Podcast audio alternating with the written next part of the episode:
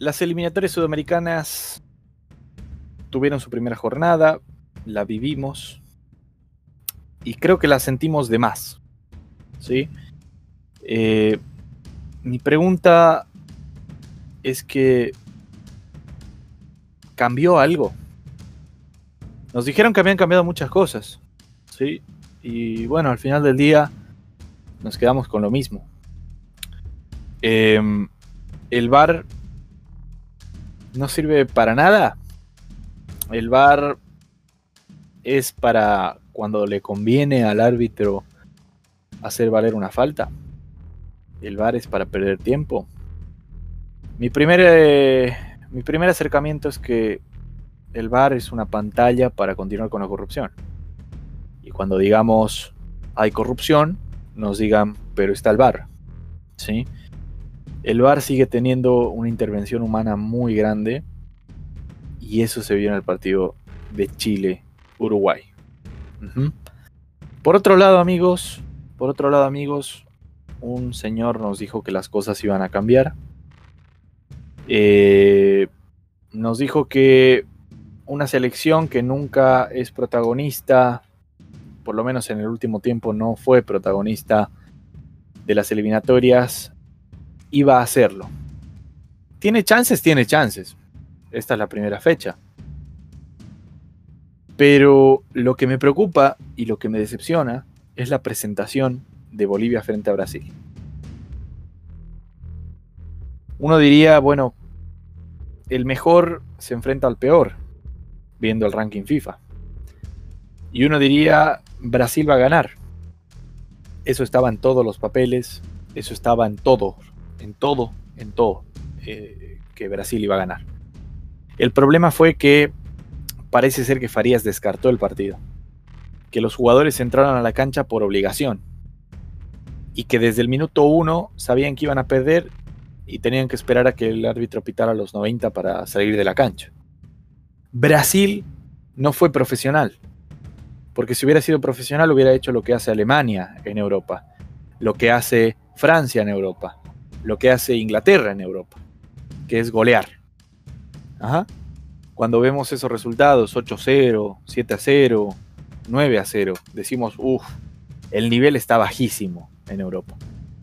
Pero tal vez deberíamos preguntarnos, wow, existe un respeto enorme acá en Sudamérica para que Brasil lea a Bolivia desde el minuto 1 y diga, bajemos los cambios, juguemos absolutamente nada.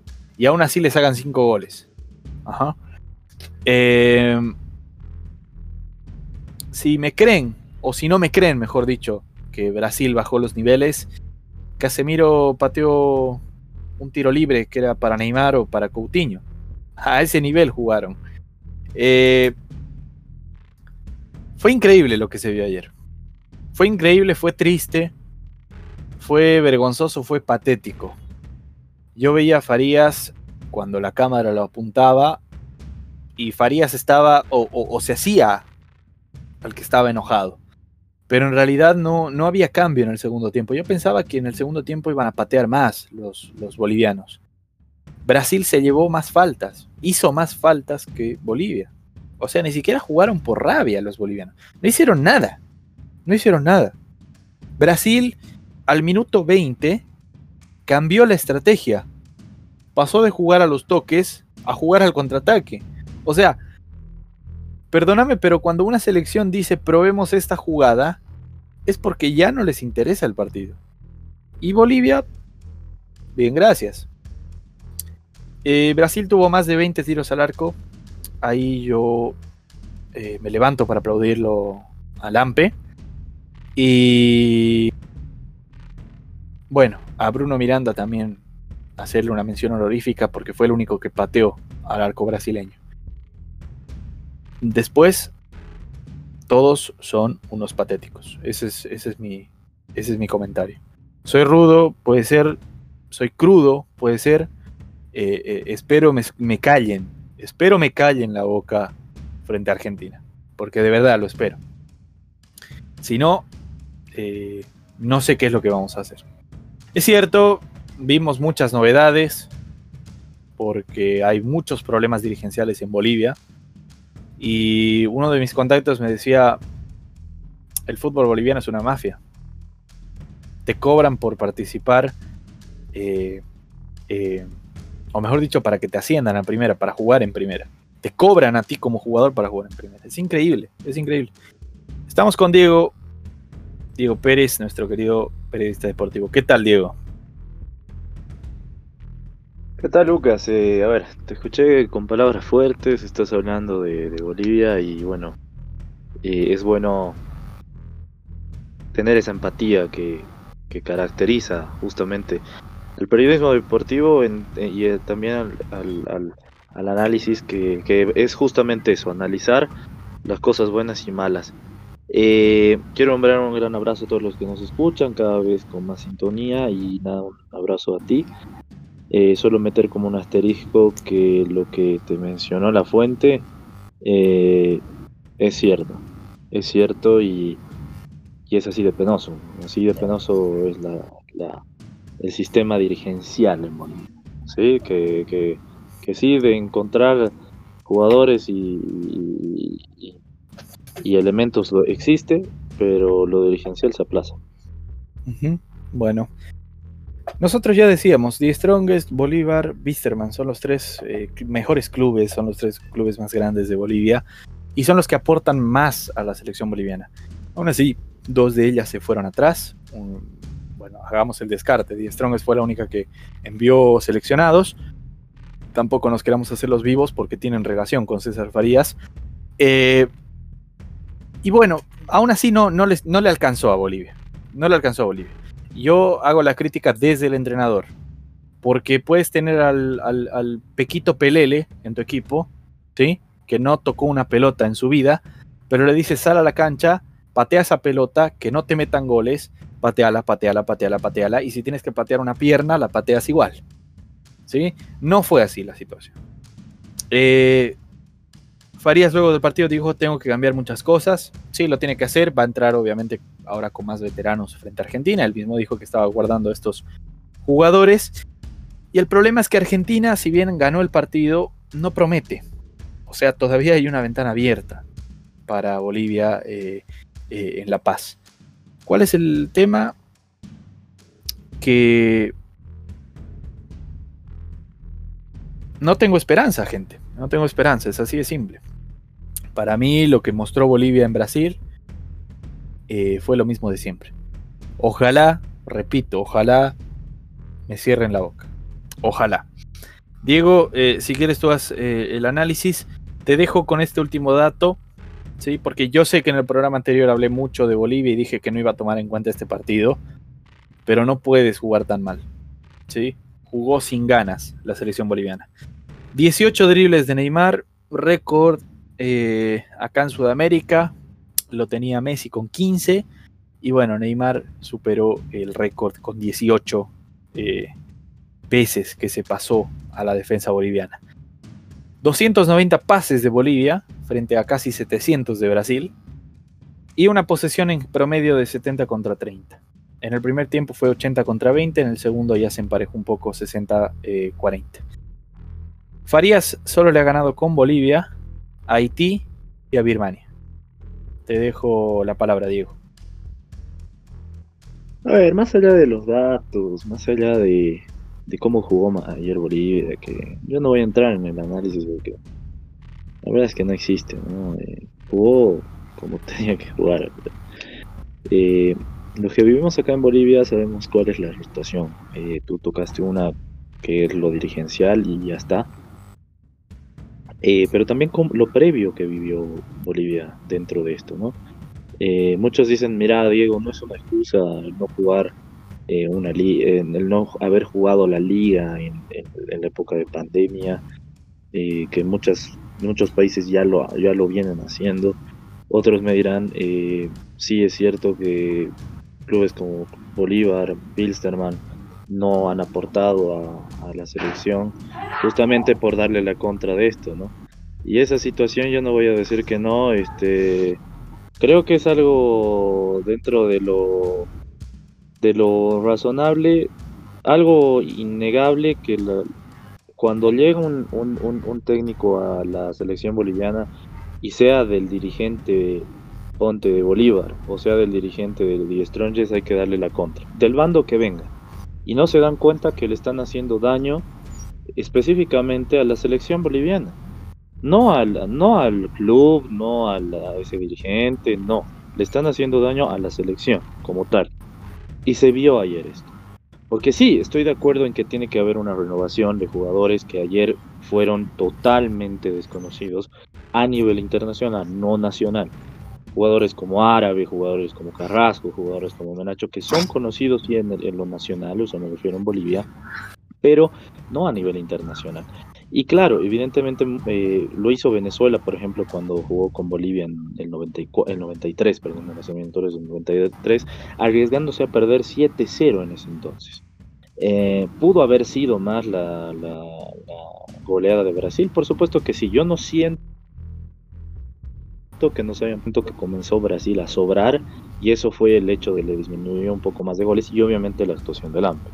Eh, entonces, en este sentido, eh, bajo estos hechos, eh, hay que ser claros que afectó mucho lo dirigencial a lo que es em, Bolivia, porque además de eso, sumale la muerte de, César, César Salinas, el presidente, presidente de la federación, que muchos, muchos en el entorno fueron afectados. Sí, Farías no quiso aceptar ni tampoco quiso darle mucho tela de juicio a esto, de la depresión que sufrió justamente con esta situación.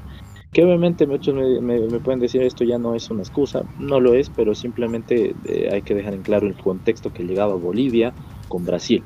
Por esa misma razón yo siento que sí, más bien em, puede hacer algo mejor, sí, algo muchísimo mejor con Argentina, no solo porque la Argentina, entre comillas, ojo, esté jugando mal. La Argentina no juega mal, la Argentina juega como tiene que jugar. Aunque no juegue una maravilla es distinto. Pero yo le doy el plus, yo le doy el plus de que la Argentina se achica en La Paz. Fuese lo que fuese.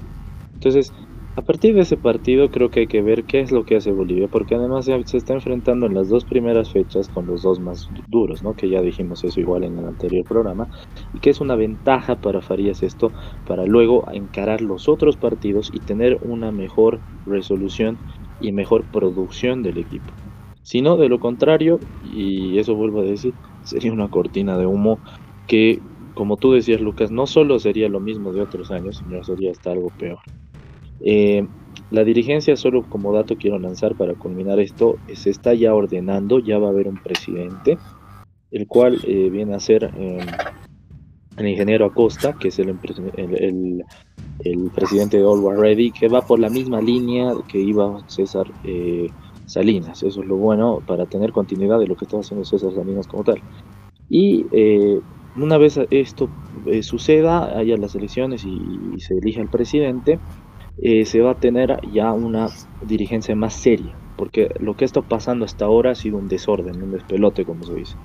Y esto se muestra en la selección. Tu reflejo de dirigencia va a ser lo que va a ser tu dirección, tu selección, perdón. Esa es la verdad. Así que bueno, va por ese lado. Bueno, muchas gracias, Diego. Eh, yo en lo personal, Farías tiene los días contados, ya sea por dirigencia, ya sea por resultados.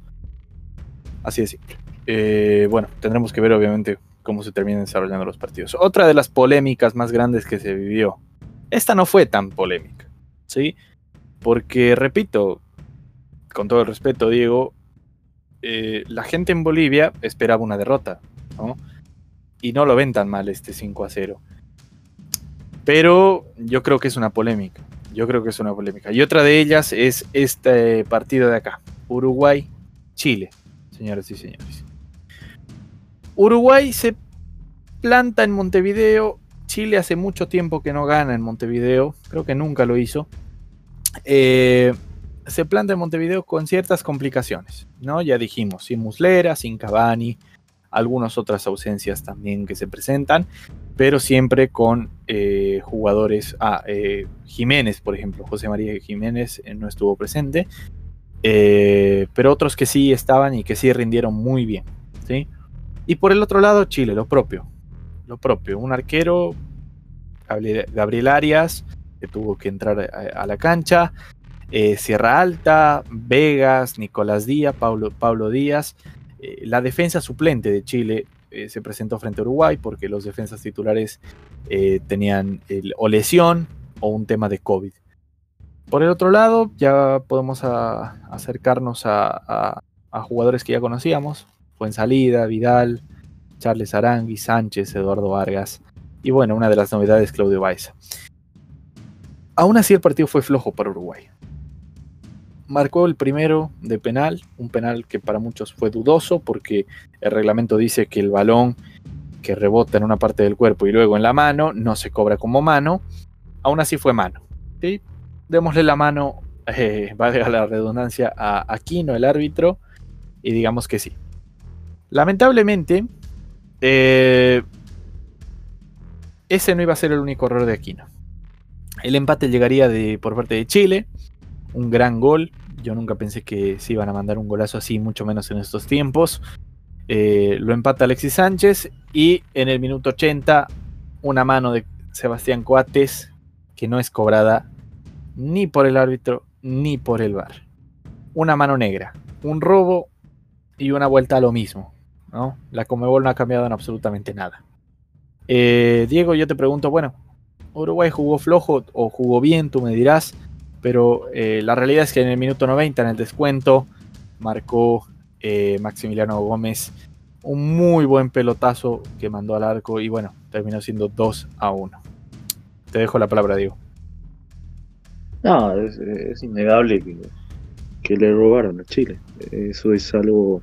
No, obviamente yo no culpo Uruguay porque no tiene que ver nada ahí pero pero sí le robó el partido, ¿no? Porque porque fue o sea, el penal, discúlpeme, fue más grande que el Estadio Centenario. O sea, eso y si necesitabas VAR era solo para ratificarlo, porque yo yo lo digo abiertamente, no entiendo qué tenía que, ver, pero pero bueno.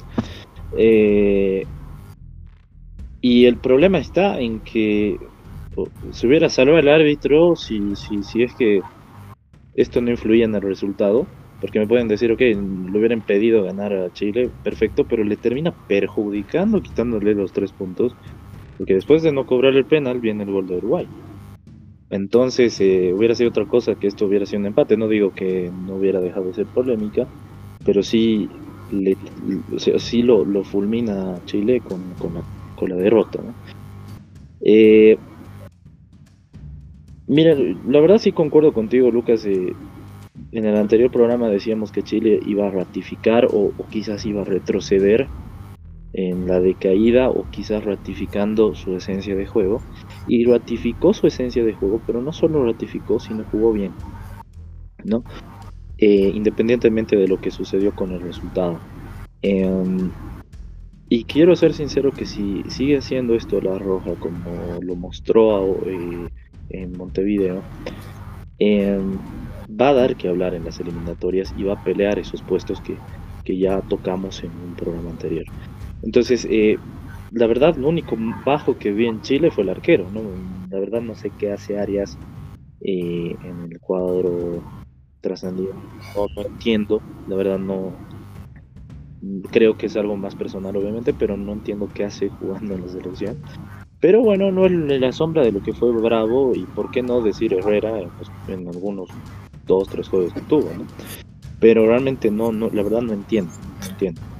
Em, por lo demás vi, vi sí mucha jugabilidad del jugador chileno y además eh, que ver que jugadores como Vidal y Alexis Sánchez para su selección siguen estando vigentes. Hoy eh, lo vi lo vi desde esa manera. Eh, Uruguay jugó bien, pero también se vio avanzado por un Chile que quizás Uruguay no esperaba eso.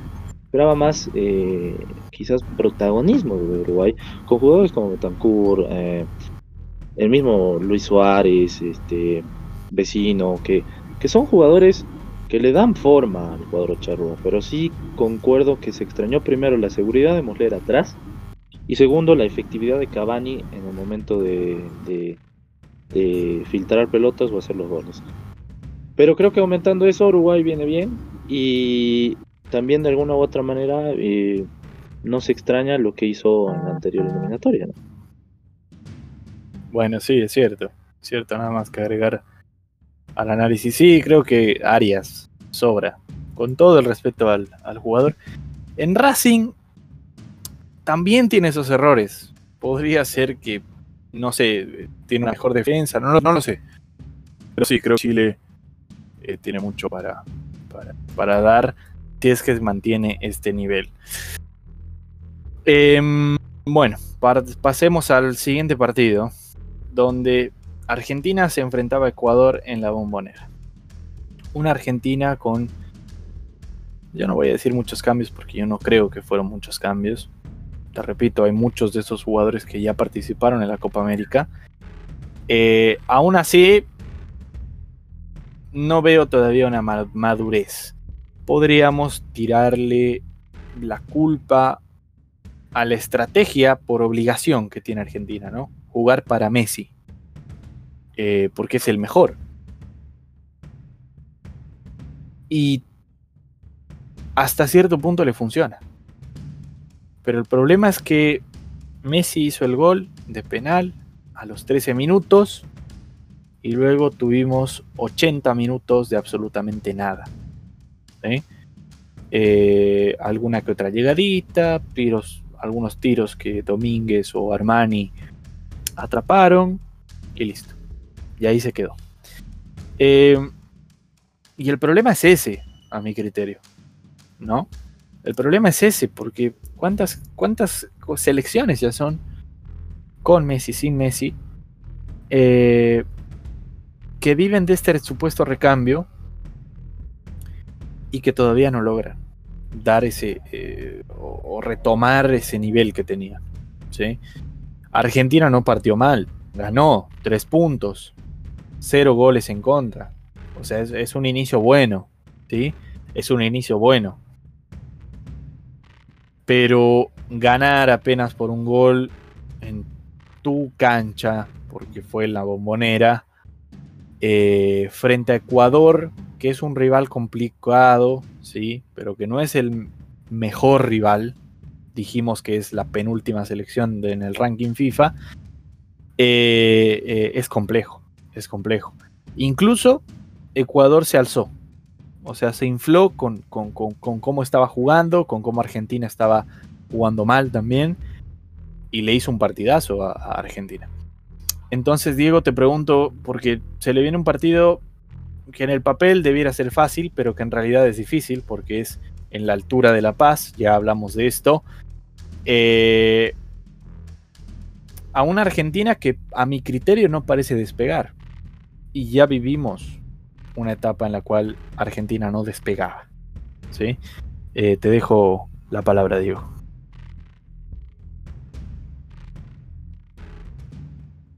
Bueno, eh, yo discrepo contigo, Lucas, de que, de que no haya despegado la Argentina.